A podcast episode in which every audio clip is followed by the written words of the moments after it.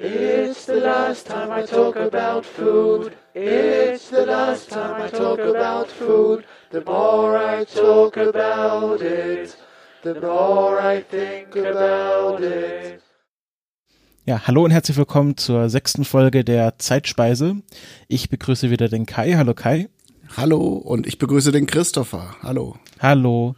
Ähm, ja, nachdem wir letztes Mal ein äh, Gericht hatten, was äh, teilweise deutsch im Ursprung war, nämlich den äh, Döner, der ja ähm, sowohl aus der Türkei als auch aus Deutschland kommt, ähm, haben wir diesmal ein Gericht, was äh, deutsch dem Namen her klingt, aber wahrscheinlich nicht deutsch ist. Ich weiß es aber nicht, denn die Geschichte des Hamburger wird uns jetzt der Kai erzählen.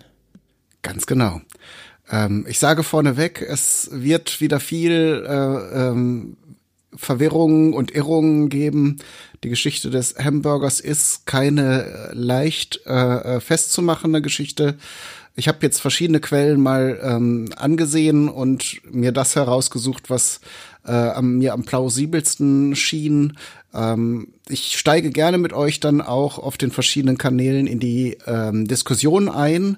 Sagt äh, gerne, wenn ihr da etwas besser oder genauer wisst. Ähm, und wir werden das dann entsprechend korrigieren. Aber wie gesagt, ich habe jetzt ähm, verschiedene Stellen angesehen und ich möchte einsteigen mit einem großen Missverständnis, denn ähm, der Hamburger ist ja nun sehr, sehr populär. Ähm, um, man kann es, glaube ich, gar nicht äh, äh, deutlich genug sagen, dass der Hamburger, glaube ich, für die moderne und globale äh, äh, Ernährung und Ernährungskultur äh, eine sehr, sehr wichtige Rolle spielt. Ähm, und wir sind auch nicht die Ersten, die da die Geschichte des Hamburgers erzählen. Und diese Geschichten, wenn man sie jetzt äh, auf anderen Webseiten oder Videos oder sonst irgendwelchen Medien sieht, beginnt meistens äh, mit mongolischen Reitern, die das Fleisch unter ihren Sätteln äh, mürbe reiten und da äh, durch die Reibung gleichzeitig garen da merkt man, dass ähm, natürlich viele Leute, die solche Berichte oder solche Artikel erstellen, von anderen abschreiben. Denn dieses äh, sogenannte Hunnenfleisch äh, ist einfach äh, fake. Das gibt es in dieser Form nicht. Diese mongolischen Reit, äh, äh, nomadischen Reitervölker, zu denen ja äh, dann auch äh, Genghis Khan äh, ähm, gehörte und die haben leider keine Schriftkultur gehabt, so dass ähm, da häufig zurückgegriffen werden muss auf Quellen äh, anderer Historiker, die aber zum Beispiel wie die römischen Historiker, die haben ja sehr viel dokumentiert, die waren aber jetzt nicht gerade bekannt dafür, dass sie äh, andere Völker mit besonders großer äh, Menschenliebe beschrieben haben, sondern eigentlich eher als barbarisch und ähm, niedrig. Ähm, und es gibt tatsächlich eine Quelle, auf die das vielleicht zurückzuführen ist mit den Reitern, die das Fleisch zu Hackfleisch verarbeiten unter dem Sattel, nämlich der römische Historiker ähm, Ammianus äh, Marcellinus. Der schreibt nämlich äh, in seiner ähm, in seiner äh, römischen Geschichte, Buch 31, Kapitel 2, der Beginn der Völkerwanderung über diese ähm, Reiter bei ihrer reizlosen Menschengestalt sind sie durch ihre Lebensweise so abgehärtet, dass sie keines Feuers und keiner gewürzten Speise bedürfen, sondern von den Wurzeln wilder Kräuter und dem halbrohen Fleisch von jedwedem Getier leben, das sie zwischen ihre Schenkel und den Pferderücken legen und etwas erwärmen. Also es gab offenbar tatsächlich diese Beobachtung. Ähm, ich habe an anderer Stelle dann gelesen, dass es äh, womöglich eine Prozedur gewesen ist, mit der diese Reiter, die ja oft tagelang äh, unterwegs waren, äh, vermeiden wollten, dass weder Pferd noch sie irgendwelche äh, sich sich Schürfungen oder so Wundstellen äh, ähm, äh, zugezogen haben und dass das eher der Grund ist, als dass sie da irgendwie etwas zum Essen zubereitet haben. Äh, dazu kommt, dass es Fleischrationen gegeben hat bei diesen Reitervölkern. Die waren aber in der Regel getrocknet und schon zerkleinert, äh, so wie man heute dieses äh, Beef Jerky kennt. So muss man sich das vorstellen. Ähm, und das selbst das konnte man zerkleinern noch, ähm, aber das hätte mit dem Hackfleisch, äh, aus denen später die äh, Hamburger hergestellt wurden, so gar nichts zu tun das vielleicht so als Einstieg, weil das wirklich an jeden, in, in jedem dieser Artikel und Berichte oder fast jedem äh, an erster Stelle kommt und das ist einfach, das wurde schon sehr früh von Historikern widerlegt, dass das wirklich gar nichts mit Hackfleisch oder äh, Hackfleischgerichten zu tun hat. jetzt gibt es äh, verschiedene Stellen. Wir werden so ein bisschen in der Zeit hin und her springen und ähm, wir versuchen da mal den Überblick zu behalten. Ich äh, versuche möglichst fair alle äh, alle Länder zu berücksichtigen, die in diesem Spiel äh, oder in diesem äh, Ursprüngen des Hamburgers eine Rolle spielen. Zum einen muss man natürlich da Mitte des 18. Jahrhunderts den äh, das Sandwich nennen. Ähm, es gab auch früher schon belegte Brote, das muss man fairerweise sagen, aber durch äh, den Earl of Sandwich, den wir vielleicht hier auch noch mal in diesem Podcast besprechen werden, oh ja. wurde das äh, sehr sehr ähm, berühmt. Man kennt die Geschichte so ein bisschen. Der gute Mann hat sehr sehr äh, ausgiebig Karten gespielt und damit er das dann nicht für seine für seine Speisen unterbrechen musste, hat er sich eben Brote entsprechend belegen lassen. Ähm, darunter waren diese Sandwiches, da waren Varianten, wo auch Rindfleisch schon in Scheiben draufgelegen hat, was man so auch als einen der frühen Anfänge des äh, ja dieses Hamburger Sandwiches sehen könnte, wenn man so fair sein möchte. Dann gibt es noch eine Engländerin namens Hannah Glass, ich weiß nicht, wie man es ausspricht, oder Glacé oder Glass, die führt in ihrem Kochbuch The Art and Cookery Made Plain and Easy im Jahr 1758 ein Rezept für Hamburg Sausage auf. Ähm, und ihrer Empfehlung nach äh, wird das schmeckt das unter anderem gut zu getoastetem Brot. Also ähm, man muss sagen, diese Hamburg Sausage ist auch aus Rindfleisch, aus zerkleinertem Rindfleisch. Ich habe mir das Rezept mal angeschaut, aber es wird sehr stark gewürzt mit Nelken und Muskat und Wein äh, und wird dann auch geräuchert und getrocknet. Also mit dem saftigen äh, ähm, ähm, Hamburger aus frischem Fleisch äh, muss man fairerweise sagen, hat das auch nicht so viel zu tun. Aber wenn man jetzt sagt, Rindfleisch zerkleinert auf Brot, könnte man auch gelten lassen, wenn man jetzt den Pokal an England geben möchte. Ähm, Genau, das, äh, diese Sandwiches, die erfreuten sich natürlich großer Beliebtheit, weil sie eben auch ein sehr, sehr praktischer und sehr äh, handlicher kleiner Imbiss ähm, waren. Äh, Anfang des 19. Jahrhunderts kamen dann diese Sandwiches auch auf die Tafeln der Amerikaner, waren dann aber eher so äh, in der feinen Gesellschaft verbreitet, also eben so diese kleinen, äh, happengroßen äh, Sandwiches, ähm, darunter waren eben dann auch schon Varianten mit Fleisch. Äh, aber auf der anderen Seite hatte auch die Arbeiterklasse dieses Sandwich für sich entdeckt. Ähm, die waren allerdings dann sehr groß, so dass ein Sandwich schon als ein, einzelne Mahlzeit äh, gelten konnte. Und äh, auch in Wirtshäusern wurden gerne Sandwiches verschenkt sogar, weil sich die Wirte erhofften, dass dann die Gäste länger bleiben und mehr Getränke bestellen. Mhm. Ähm, dazu muss man sagen, natürlich die Zahnhygiene dieser Zeit, äh, also äh, Ende des 18., Anfang des 19. Jahrhunderts, war nicht so gut äh, und viele hatten dann wenig oder gar keine äh, Zähne, so dass selbst dünne Scheiben von Rindfleisch oft schon ein Problem waren äh, so dass man vermuten kann, dass da eben das Rindfleisch oft auch schon in kleine Stücke zerlegt wurde, ähm, aber genau belegt ist das natürlich nicht. Ähm, eine weitere, ein weiterer Ansatz könnte sein, dass im späten 19. Jahrhundert die Menschen äh, häufig unter Verdauungsproblemen litten. Ähm, und Ernährungsexperten in Europa und Amerika empfahlen tatsächlich als Gegenmittel für diese Verdauungsprobleme rohes Rindfleisch, das geschabt oder klein gehackt wurde und dann auf Weißbrot gestrichen wurde. Ähm, und auch da äh, gab es dann erste Ansätze, ähm, dass man dieses Brot wenigstens rösten sollte äh, und dass es dann noch leichter bekömmlich sei. Das hat ja auch ähm, im Grunde so einen, also ganz evolutionären Aspekt. Also wenn man sich mal überlegt, warum, warum wir überhaupt Fleisch äh, grillen oder rösten, da geht es auch darum, dass, dass man nicht mehr Kalorien aufwendet, um dann durch die Verdauung das Fleisch zu zerlegen, als man von dem Fleisch herbekommt. Also dass einfach mhm. die Kalorien effektiver für andere Sachen genutzt werden. Also da ging es ja in der Steinzeit einfach, einfach ganz, um so einen, einfach so einen positiven Energiehaushalt herzustellen, was ja damals gar nicht so einfach war. Genau, also die Proteine sind leichter für den für das Verdauungssystem nachher zu zu äh, aufzuschließen, ähm, aber es kommen auch andere Faktoren wie zum Beispiel eine geringere Keimbelastung mhm. dazu. Also das Garen an sich ist eigentlich eine gute Idee. Ähm, und da kommen wir dann auch schon zum nächsten Punkt. Im Jahr 1867 kam dann der Arzt James Salisbury auf den Plan, äh, der diese Proze dieses Prozedere mit dem rohen Fleisch äh, beenden wollte und er sich zusammen mit einigen anderen Ärzten natürlich einig war, äh, dass das überhaupt nicht bekömmlich und auch nicht gut für das Verdauungssystem sei. Ähm, Im Gegenteil, durch das rohe Fleisch könnten eher Krankheiten ausgelöst werden. Ja.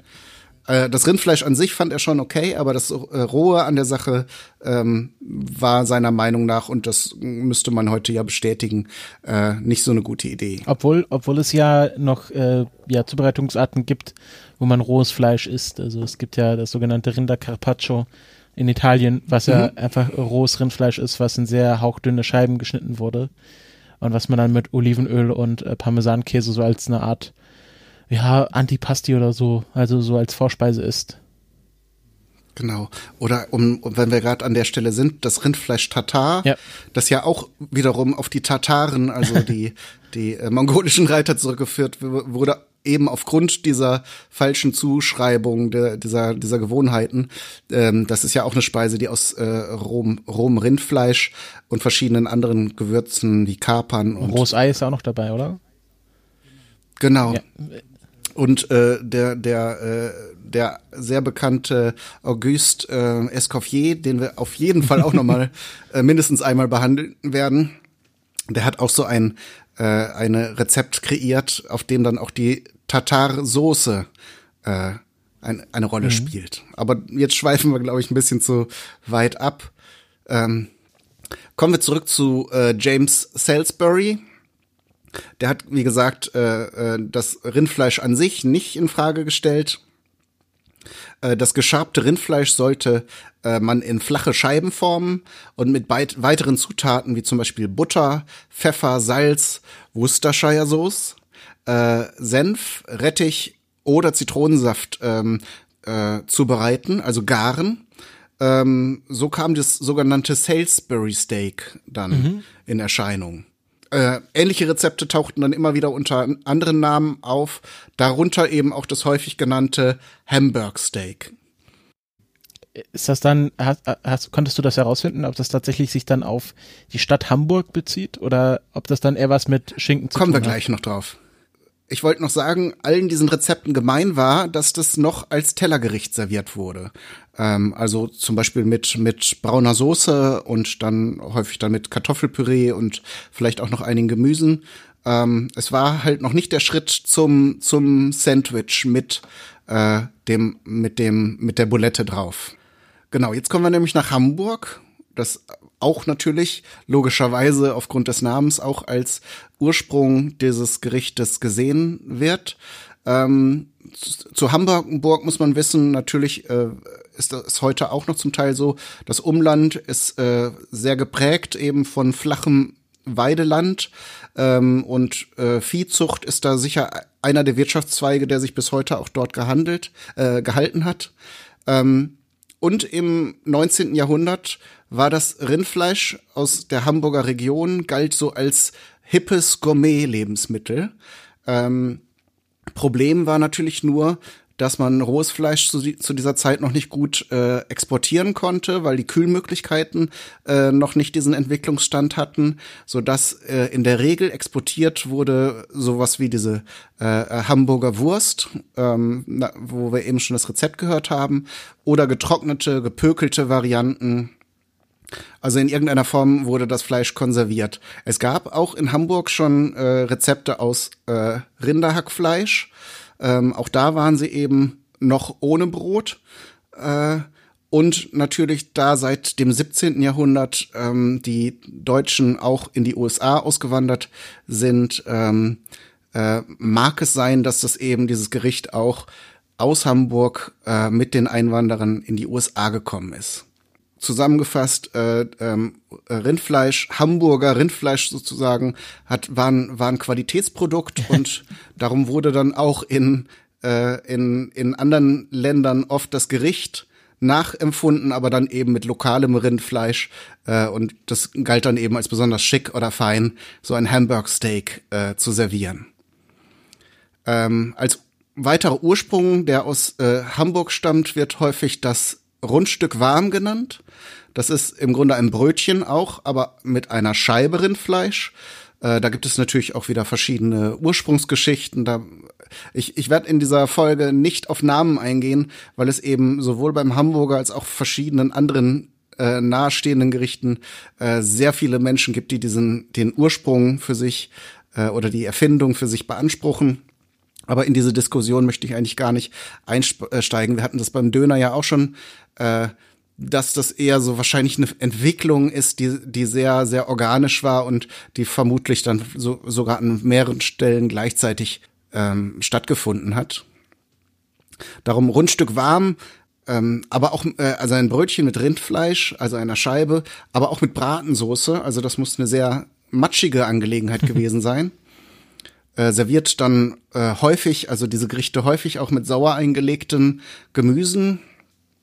Also äh, auch das sollte man an dieser Stelle mal äh, genannt haben. Dokumentiert wird das Hamburger Rundstück warm zum ersten Mal 1869 in dem Buch mit dem Titel Neuester vollständiger Führer durch Hamburg, Altona und Umgegend. Mit Berücksichtigung von Kiel, Helgoland, Lübeck und Travemünde mit vielen lithografischen Abbildungen und den neuesten, dem neuesten Plane der Stadt. Also auf jeden Fall schon mal imposanter Titel. Das war dann einfach so ein Reiseführer oder was? Es war ein Reiseführer, genau, mit Gastronomie, Tipps und so weiter. Ähm, und bis das in so einem Buch äh, erscheint, äh, wird das Gericht wohl auch schon eine Weile existiert haben.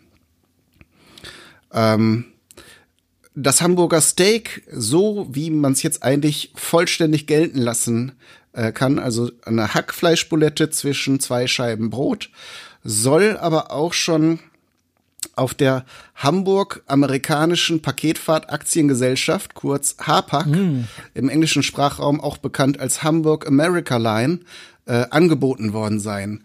Diese nahmen 1847 den Betrieb auf. Wann jetzt genau ähm, da dieses äh, Gericht serviert worden sein soll, habe ich äh, nicht herausfinden können. Aber das wäre tatsächlich dann einer der frühesten äh, Ursprünge dieses Gerichtes und wäre dann logisch, weil die ja nun nach Amerika gefahren sind, dass sich das dann in der Folge dort auch verbreitet hat. Ja, und es gab ja auch sehr viele deutsche Einwanderer und Einwanderinnen nach, äh, nach den, in die USA. Genau. Wie eben schon gesagt, seit dem 17. Jahrhundert äh, sind Deutsche nach Amerika ausgewandert. Wandert. Ähm, die arbeiten, arbeiteten dann eben häufig entweder wenn auf dem Land in der Landwirtschaft oder wenn sie in der Stadt äh, ähm, blieben, dann gründeten sie Metzgereien, Restaurants äh, oder Delikatessengeschäfte. Und gerade diese deutschen Restaurants erfreuten sich äh, in den 1860er Jahren großer Beliebtheit, da die Gerichte eben einfach, gut und äh, preisgünstig waren. Äh, und Jetzt kommen wir dem, dem eigentlichen Hamburger schon, schon näher. Man muss sagen, Problem ein bisschen, obwohl das immer schon beliebt war, dieses Hacksteak, ähm, war die Zubereitung. Denn lange Zeit musste das Hackfleisch von Hand hergestellt werden, also entweder geschabt oder ähm, mit dem mit dem Hackebeil so klein gehackt. Das nahm natürlich Zeit in Anspruch ähm, und ja, um da eben in einem Restaurant eine entsprechende Zahl von Portionen bereitzustellen, war da jemand ähm, von dem Personal sicher eine Weile beschäftigt.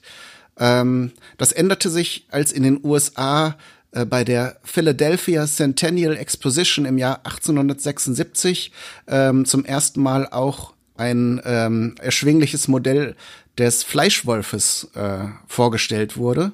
Also Fleischwölfe gab es vorher auch schon und zum Teil wurden die dann eben auch schon ja an einzelnen Stellen so selbst gebastelt, aber so große Marken und äh, eine große Einführung war eben bei dieser Centennial Exposition. Ist Centennial Exposition einfach Jahrhundertausstellung, Weltausstellung, ja. sowas mäßiges? Ich habe tatsächlich nachgeschaut. Weltausstellung wäre, glaube ich, World Exposition.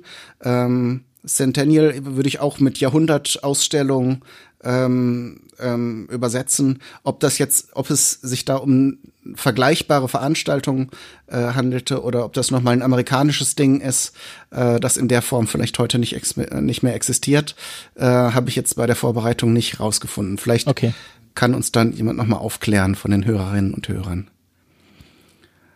Ähm, also Einführung des Fleischwolfes hat natürlich jetzt dann den Zeitaufwand äh, und die Popularität des Gerichtes nochmal beschleunigt. Ein anderer Faktor ebenfalls auf dieser Ausstellung war ein großes Restaurant, äh, ein deutsches Restaurant, das äh, eben für die Verpflegung der Besucher dieser Ausstellung eingerichtet wurde. Das war über zwei Etagen und mit äh, so einem Zeltdach Dach überspannten Innenhof, wo es eben dann auch deutsche Musik, deutsches Bier, deutschen Wein äh, und eben deutsche Gerichte äh, gegeben hat. Äh, und zu den beliebtesten Speisen äh, wurde nachher festgestellt, gehörte das Hamburger Steak, das wiederum immer noch mit Soße und Kartoffelbrei oder Pommes serviert wurde. Aber eben ab 1880 taucht dieses Hamburger Steak äh, auf nicht nur auf den Speisekarten äh, deutscher Restaurants auf, sondern eben in, in ganz vielen anderen Restaurants und äh, eben auch in vielen Kochbüchern auf. Ähm, da hat äh, so der dieses äh, dieses Hacksteak zum ersten Mal dann richtig äh, den ersten Durchbruch erzielt.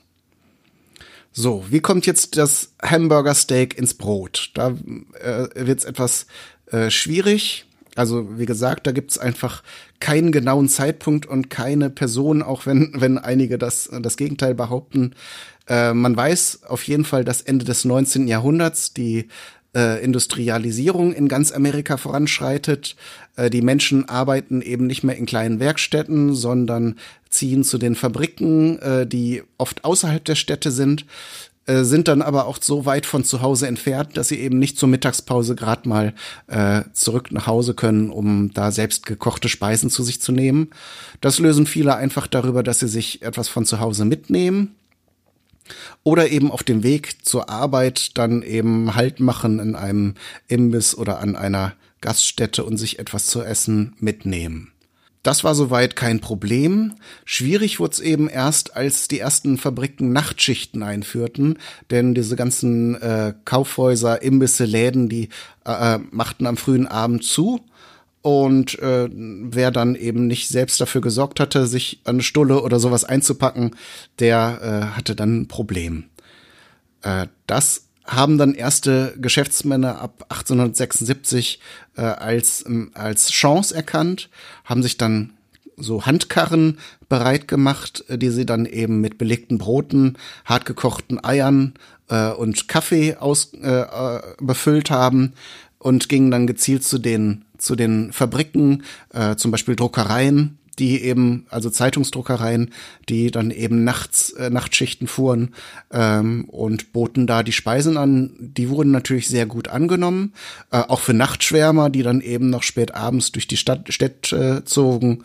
Ähm, so dass äh, schnell Nachahmer dann sich fanden und dann so ein Wettrüsten entstand. Die äh, Imbissbuden wurden immer größer, äh, das Angebot wurde immer vielfältiger, äh, halt der typische Marktwettbewerb bis hin zu dann äh, Imbissbuden, wo ganze Küchen eingebaut wurden, Grills oder äh, Bratflächen, so dass eben die Speisen auch vor Ort äh, zubereitet werden konnten und warm angeboten werden konnten. Da kam eben auch das Hamburger Steak äh, ins Spiel. Ähm, man konnte ja diese dünnen äh, äh, Klopse aus äh, oder Patties, sagt man ja, aus ähm, gehacktem Rindfleisch vorbereiten und musste sie dann eben nur noch schnell auf, äh, auf den Grill oder auf eine Bratfläche werfen. Und da die Menschen äh, an diesen Buden im Stehen aßen und aus logistischen Gründen äh, auch kein Geschirr und Besteck angeboten werden konnten, ist es eigentlich allzu logisch, dass das sehr schnell dann in einem Brot gelandet ist. Äh, wie gesagt, den genauen Zeitpunkt kann man nicht festlegen, äh, sicher weiß man aber, dass um 1890 überall Medienberichte auftauchten, wie toll diese Hamburger Steak Sandwiches sind und ähm, ja einzelne Personen da auch hervorgehoben wurden, die besonders erfolgreiche Geschäfte gemacht hatten, so dass man sagen kann, so der, wenn man jetzt einen Zeitraum nennen will, irgendwo zwischen 1876 und 1890 äh, muss der dann vielleicht sogar an verschiedenen Stellen äh, gleichzeitig entstanden sein, der Hamburger. Mhm. Dann kommt erstmal ein kleiner Einbruch. Also die Erfolgsgeschichte des Hamburgers war bis dahin eigentlich äh, ohne, ja, ohne Makel. Dann drohten aber erste Rückschläge, weil natürlich die zahlreich auf den Markt strömenden Anbieter nicht immer äh, ehrbare Kaufleute waren, sondern eben auch Leute, die auf dubiose Art und Weise Profit machen wollten. Äh, das gelang natürlich vor allem, wenn man das Hackfleisch, das ja nun äh, von Natur aus schwer zu definieren ist über die Inhaltsstoffe, dass da verschiedene andere Zutaten zugefügt wurden. Äh, die harmlosesten Sachen waren eben sowas wie äh, Haferflocken oder Weizenmehl, um das Ganze zu strecken. Aber es gab dann immer mehr Gerüchte auch über äh, ja eben Fleisch von Tieren, die man normalerweise als Haustieren sieht, also Hunde und Katzen, äh, bis hin zu Rattenfleisch äh, wurde gerüchteweise dem, dem, dem Fleisch zugegeben. Dann um das Fleisch länger haltbar zu machen, weil wie gesagt die Kühlmöglichkeiten waren bei diesen Imbissbuden auch noch nicht immer so ausgereift, wurden zu, wurde zum Teil Borax dem Fleisch zugeführt, was ja äh, im Grunde ein, ein Bleich- und Desinfektionsmittel ist, das aber äh, nur in ganz extremen Ausnahmefällen ähm, für Lebensmittel zugelassen ist und in, in den USA, glaube ich, äh, schon längst nicht mehr. Ähm, und daraus resultierten natürlich verschiedene äh, Lebensmittelvergiftungen, Skandale, äh, juristische Prozesse, die dann äh, ja dem Hamburger trotz seiner Popularität immer mehr das Image verliehen, dass es eher, eher ungesundes Essen ist. Und dazu kam dann noch, dass äh, eben dann der Zeitpunkt auch kam, an dem der Erste Weltkrieg stattfand und die USA ja nun da mitgekämpft haben ähm, und den Amerikanern dann Speisen mit so einem eindeutig deutschen Namen nicht mehr so recht schmecken wollten. Es gab dann natürlich, wie, wie so häufig, Versuche, das Gericht einfach umzudeklarieren. Es gab dann sowas wie ein äh, Liberty Steak Sandwich, glaube ich. Aber das hat wohl insgesamt nicht so wirklich gut funktioniert. Einen wichtigen Punkt möchte ich noch nennen. Ähm, die Geschichte geht natürlich noch viel, viel weiter, aber wir wollen ja nicht so lange Sendungen machen. Aber einen wichtigen Schritt auf der Geschichte des Hamburgers müssen wir jetzt noch behandeln, nämlich ja die, die, die erste Restaurantkette. Hast du eine Vermutung, welche, welche das sein könnte, Christopher? Oder weißt du's? Die erste, meinst du erste Fastfood-Kette oder erste? Die erste Hamburger Fastfood-Kette. Ähm, also ich glaube nicht, dass es McDonald's oder sowas ist. Ich meine mich zu erinnern, irgendwas mit White Castle Burger mal gelesen Genau. zu haben.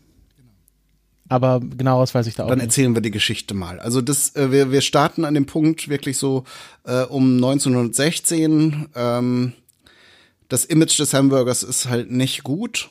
Und ein Mann namens Walter Anderson kam dann mit einem ganz neuen Konzept. Er hatte Geld gespart, also er war Koch, hatte Geld gespart und kaufte eine alte Schuhwerkstatt, die er dann in der Folge umbaute zu einem Hamburger-Restaurant. Zu der Zeit hatte sich wohl der Preis für diese Hamburger-Sandwiches äh, um fünf Cent eingependelt. Also das war der Preis, den die Leute gewohnt waren und den sie bereit waren zu zahlen. Ähm, um seine Kosten überschaubar zu halten, hat er dann äh, der Herr Anderson die Patties relativ dünn äh, geformt und die waren dann ähm, auch quadratisch, das- also ein bisschen ungewöhnliche Form, äh, nicht so wie die runden Fladen, die man heute kennt. Und damit keine Zweifel aufkamen äh, über die Zusammensetzung seiner Patties, äh, ließ er mehrmals am Tag frisches Rindfleisch anliefern und hat das auch frisch zu Hackfleisch verarbeitet in dem Restaurant. Dabei konnten die, äh, die Kunden durch das Fenster zusehen. Also dieses schlechte Image, dass da wer weiß was für Fleisch oder sonstige Zutaten drin seien, konnte er auf diesem Weg ausräumen, indem er einfach das live und vor Publikum äh, zubereitet hat.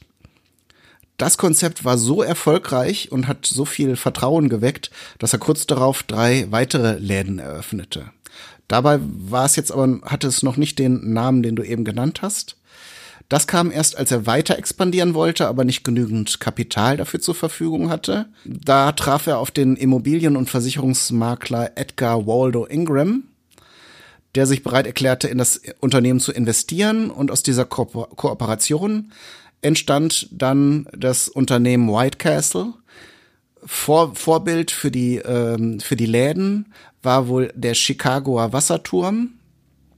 Der den Großbrand von 1871 überstanden hatte und daher besonders als Symbol für Dauerhaftig stand, Dauerhaftigkeit stand.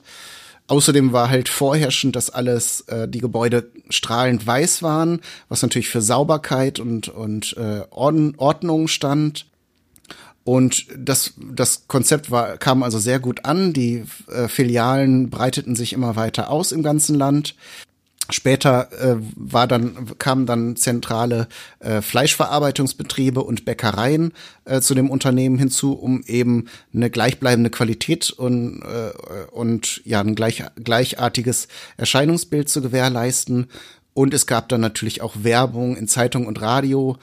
Der Slogan damals war Buy 'em by the sack, also kauf einen Sack voll.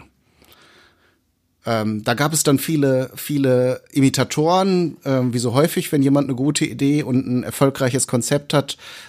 Da klagte aber White Castle äh, beziehungsweise die beiden Unternehmer und gewannen auch, so dass eben Leute wie die so Unternehmen wie White Tower betrieben eben nicht nicht ohne Probleme das machen durften. Ich glaube, sie durften das weiter betreiben, sollten dann aber Lizenzgebühren bezahlen äh, und sind daran aber dann äh, konnten daran nicht mehr dadurch nicht mehr wettbewerbsfähig bleiben.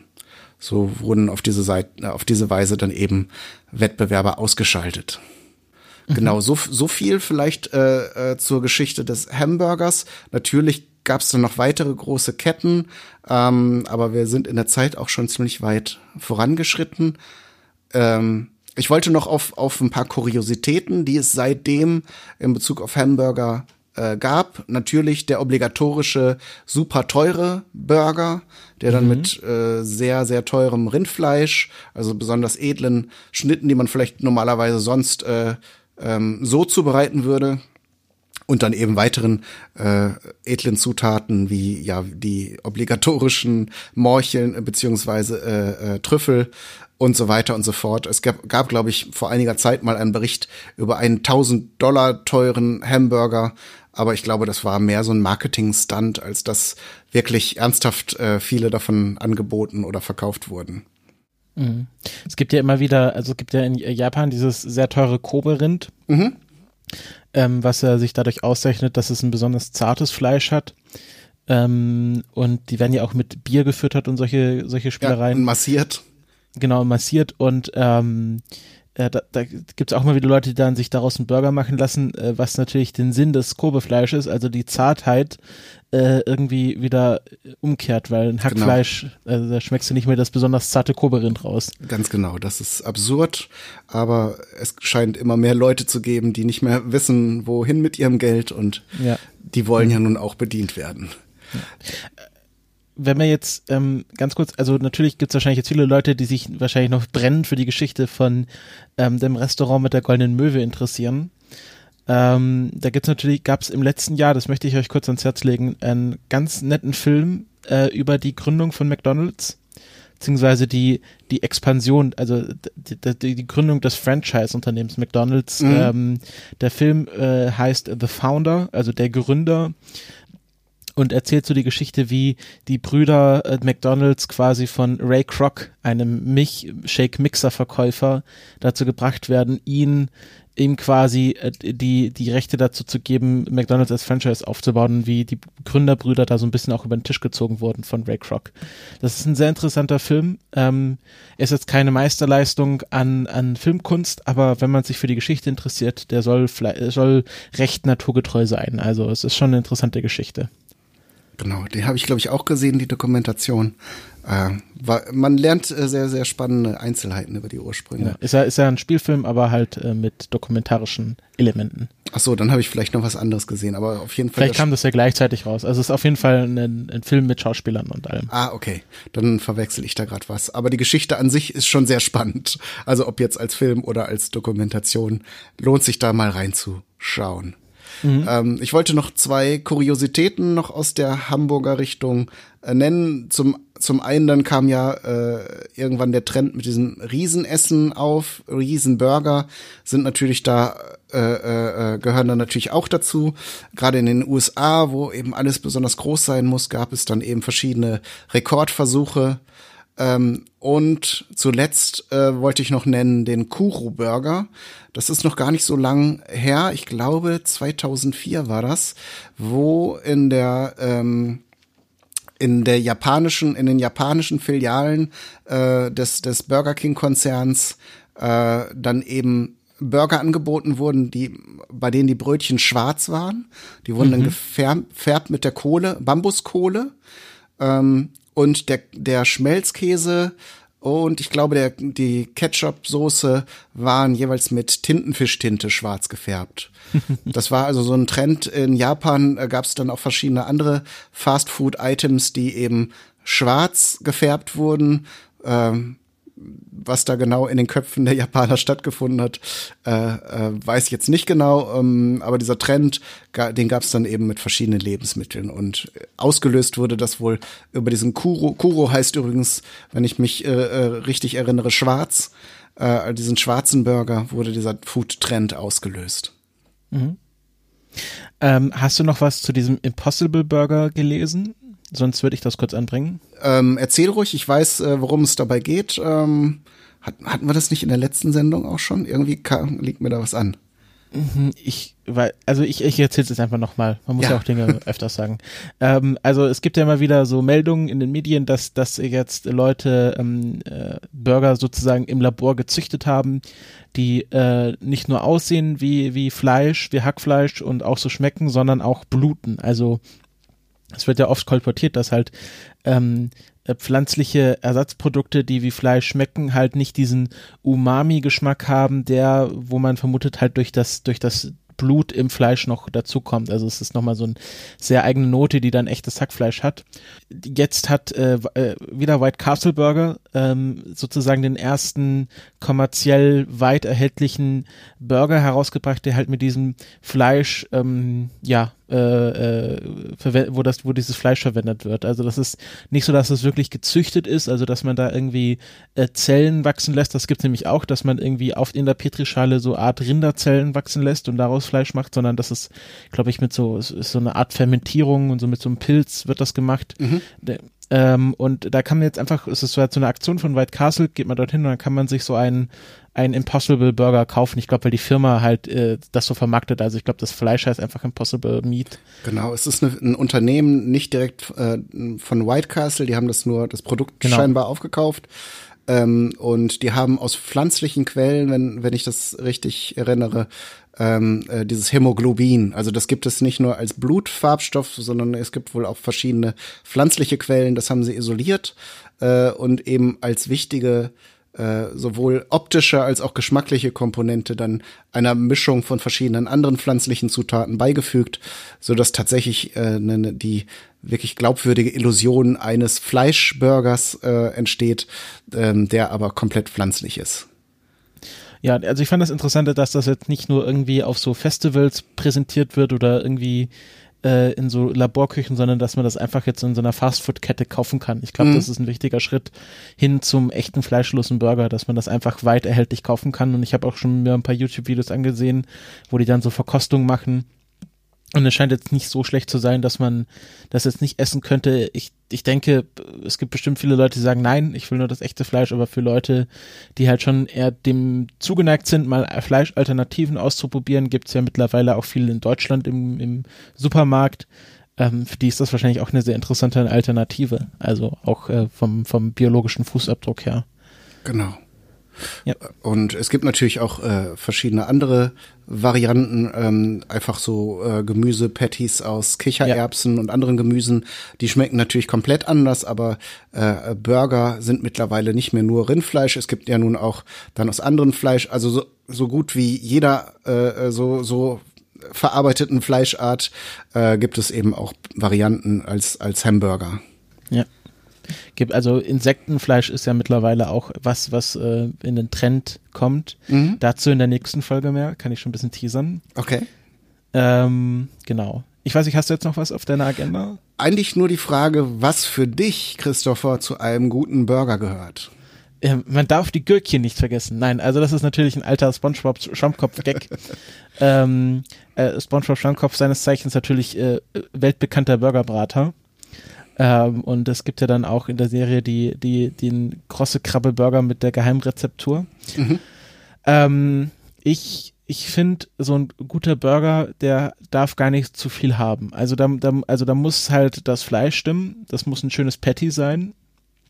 Und dann ähm, halt äh, Käse drauf, äh, Tomaten, äh, Gürkchen, vielleicht noch Zwiebeln und Salat und dann ein schönes Brot.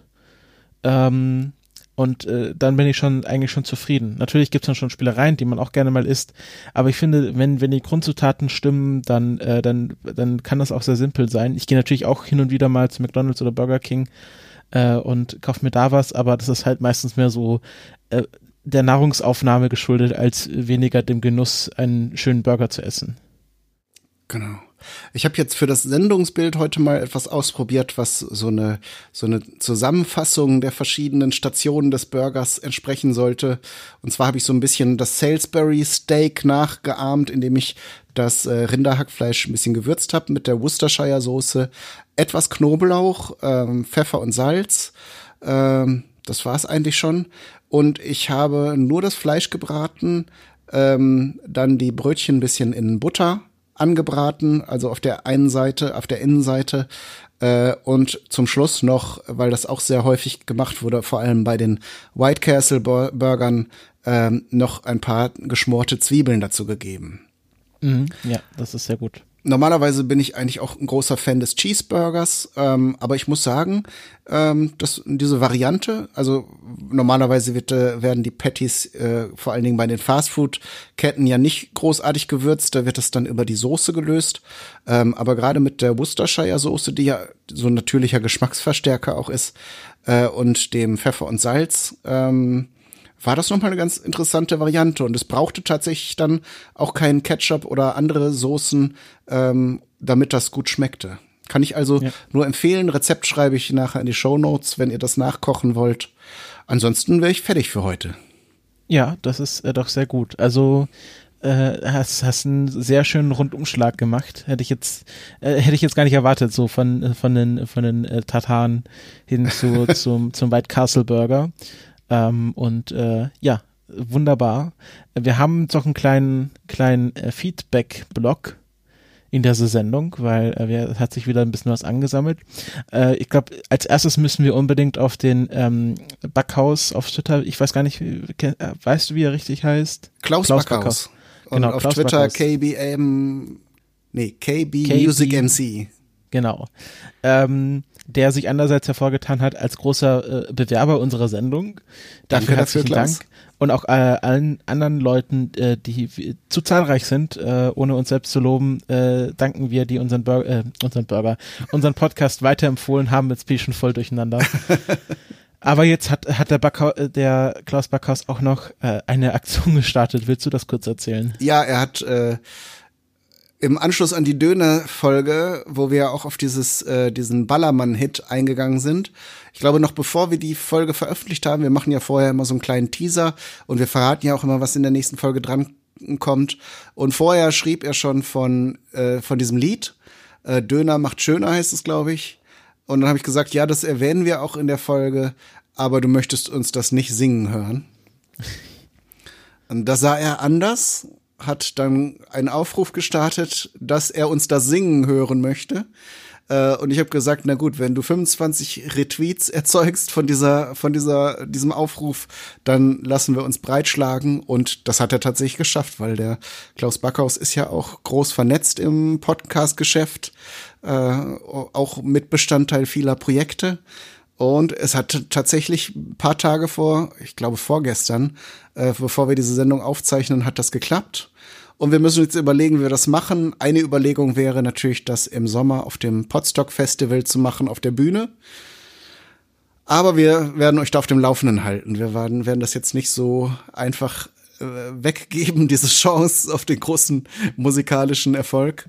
Ja, es sind ja auch, sind auch äh, Bedenken, dass, dass ja ähm, auf dem Lied natürlich äh, GEMA-Schutz liegt und wir das jetzt nicht einfach hier im Podcast versingen wollen. Vielleicht, vielleicht machen wir das einfach. Ähm, eine Idee ist halt, dass wir es auf Podstock machen und dann halt nicht aufzeichnen, sodass die Leute, die anwesend sind, ich weiß nicht, ob der Klaus da ist, ich vermute es mal, äh, dass wir dann äh, das einfach singen und äh, damit äh, quasi diesen Wetteinsatz einlösen. Genau. Wie gesagt, da informieren wir uns noch ein bisschen, aber das machen wir auf jeden Fall auf die eine oder andere Art und äh, wie gesagt, melden uns dann, wenn's, wenn das geht, äh, wenn das kommt. Genau. Ähm, ich habe jetzt gar nicht darauf gerechnet, hast du es am Anfang gesagt, die äh, der Ayuvo hatte ähm, die, das Thema Hamburger uns auch ganz am Anfang schon vorgeschlagen. Genau, da hatten wir es schon auf unserer Themenliste, aber er hat mehrere Sachen vorgeschlagen und ein Wunsch darunter war äh, der Hamburger. Diese, diesen Themenwunsch haben wir sozusagen heute eingelöst. Genau. Also wir, wir, wir tun das auch immer brav in unseren Themenspeicher. Wir haben äh, ein Trello-Board, wo wir unsere Folgen planen und da gibt's auch eine Liste mit Themenspeicher. Und da schreiben wir auch immer ganz brav dazu, wer uns das eingereicht hat, wenn das nicht schon sowieso drauf stand. Und das fühlt sich gerade ganz gut. Dafür danken wir immer sehr. Also ähm, da kommt äh, zu jeder Folge, die wir machen, mindestens zwei neue Themenvorschläge rein. Also zurzeit sieht es nicht so aus, als würde uns in naher Zukunft die, die, die Themen ausgehen. Und äh, da bedanken wir uns bei allen Leuten, die sich da was gewünscht haben. Genau, macht gerne weiter. Äh, wie gesagt, wir können das nicht immer so zeitnah umsetzen, aber es geht auf keinen Fall verloren. Äh, und in den nächsten Folgen kommen da auch schon einige Wünsche wieder zum, zum, äh, äh, wie sagt man? Zum Tragen. Zum Tragen, genau. Und was kommt Ja. in der nächsten Folge denn überhaupt, Christopher? Ja, ähm, achso, ganz kurz, bevor wir es vergessen, wir sind jetzt auch auf iTunes. Ja, stimmt. Ähm, ich habe uns da mal angemeldet. Ähm, da könnt ihr uns natürlich ähm, jetzt über die äh, Podcast-App von Apple, die ja auf jedem iOS-fähigen Gerät zurzeit äh, vorinstalliert ist, abonnieren. Aber ihr könnt uns natürlich auch uns äh, Rezensionen und Bewertungen dalassen. Also einmal äh, uns mit eins bis fünf Sternen bewerten und andererseits natürlich noch eine detailliertere Rezension dalassen, wenn ihr das wollt. Das freut uns ja, weil das einfach dann gut aussieht, wenn man da auf iTunes geht und einen Podcast sieht, der schon viele Rezensionen hat. Das ist einfach, macht was her, sieht schön aus. Genau, und wir werden dann, ich glaube, das hat auch was mit dem Ranking zu tun, ne? dass wir dann auch mal auf der Startseite irgendwie auftauchen könnten oder so. Das, da werden, glaube ich, unter anderem auch diese Bewertungen mit herangezogen. Ja, das ist ja, das ist wie so bei so einem äh, guten Burger, so eine Geheimrezeptur, wie iTunes da äh, die Be- das Ranking macht, aber es hat auf jeden Fall, es ist auf jeden Fall nicht, äh, nicht schlecht, wenn man äh, gut viele Bewertungen hat. Genau. Jetzt aber äh, lass die Katze aus dem Sack. Was gibt es in der nächsten Folge? Ja, ich spreche es jetzt mal bewusst falsch aus, weil ich äh, die Überraschung nicht verderben will, ob ich es in der nächsten Folge richtig ausspreche. ähm, ich äh, werde über das äh, schwedische, ja, eines der schwedischen Nationalgerichte reden, nämlich Köttbullar, äh, was man vielleicht äh, kennt aus dem großen Möbelhaus. Ja. Genau, und ich werde es versuchen, in der nächsten Folge richtig auszusprechen. Ich habe mir auch, äh, es wurde mir von Dunderklumpen auf Twitter auch schon Hilfe angeboten, weil sie ja, ähm, so wie ich das erkennen kann, Schwedisch ganz gut spricht. Ähm, aber ich, ich will das, ich will das selber wissen und wenn es falsch ist, dann, äh, dann ist es falsch, aber dann habt ihr was zu lachen. Genau. Und da sind wir schon gespannt drauf. Wir wünschen euch dann noch alles Gute, viel Spaß und bis zum nächsten Mal. Tschüss. Tschüss. Eat my head with cream. Eat my arms with mayonnaise. Eat my legs with ketchup. And invite friends around to taste my ass.